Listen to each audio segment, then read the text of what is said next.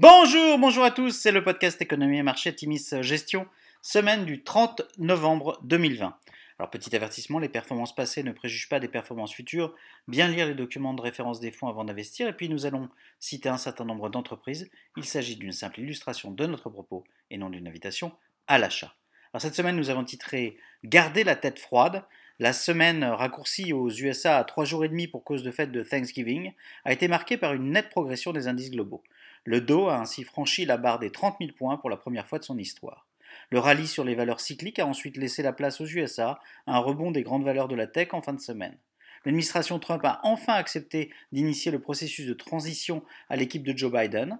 La nomination très probable de Janet Yellen au poste de secrétaire au Trésor a été par ailleurs appréciée des marchés. Rappelons que Janet Yellen, ancienne gouverneure de la Fed appréciée des marchés, est favorable à une politique de relance soutenue.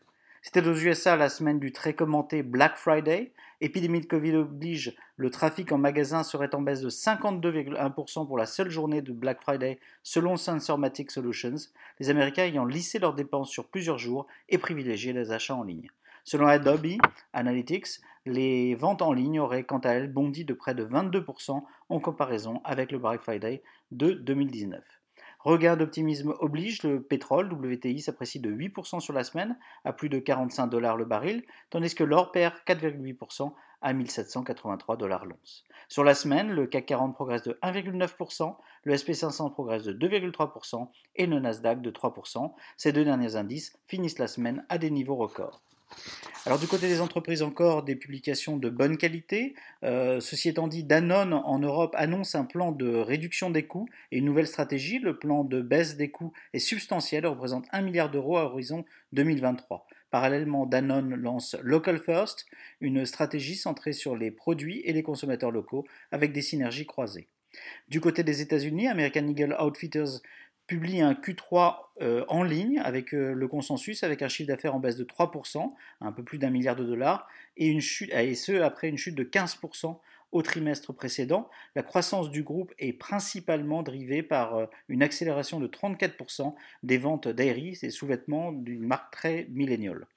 Dick's Sporting Goods, notre distributeur euh, de sport, d'articles de sport, publie de très bons résultats au Q3 avec une dynamique de croissance très favorable sur le e-commerce qui progresse de 95% durant ce trimestre. Le e-commerce, c'est dorénavant 21% du chiffre d'affaires contre 13% il y a un an. Les ventes à magasins comparables sont en hausse de 23,2% contre 14% attendu par le consensus. Medtronic affiche un chiffre d'affaires en baisse organique de 1,5% à 7,6 milliards de dollars contre 7,1 milliards attendus par le consensus les ventilateurs euh, tirent la croissance du groupe ainsi que la reprise plus vite que prévu des interventions chirurgicales. Enfin, Shopify, c'est un indicateur de, la bonne santé de ce Black Friday, annonce des ventes en hausse de 75% pour ce Black Friday 2020 par rapport à celui de 2019. Alors à venir, dans un contexte d'accélération de l'expansion du coronavirus aux USA et dans plusieurs parties du monde, l'exécution des processus de vaccination sera évidemment surveillée de près des deux côtés de l'Atlantique.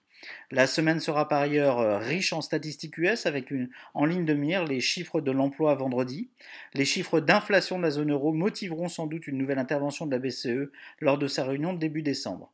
Après un mois de novembre en fanfare porté par les perspectives de vaccins et une meilleure lisibilité sur les perspectives politiques américaines, nous considérons qu'il ne faut pas s'emballer et garder des portefeuilles équilibrés. Nous maintenons donc nos expositions en l'état dans nos portefeuilles Atimis Global et Atimis Patrimoine, qui sont tous deux nettement en territoire positif cette année. Nous nous réjouissons par ailleurs du parcours récent de nos fonds thématiques, tout en maintenant une saine diversification. Nous vous souhaitons une excellente semaine à tous.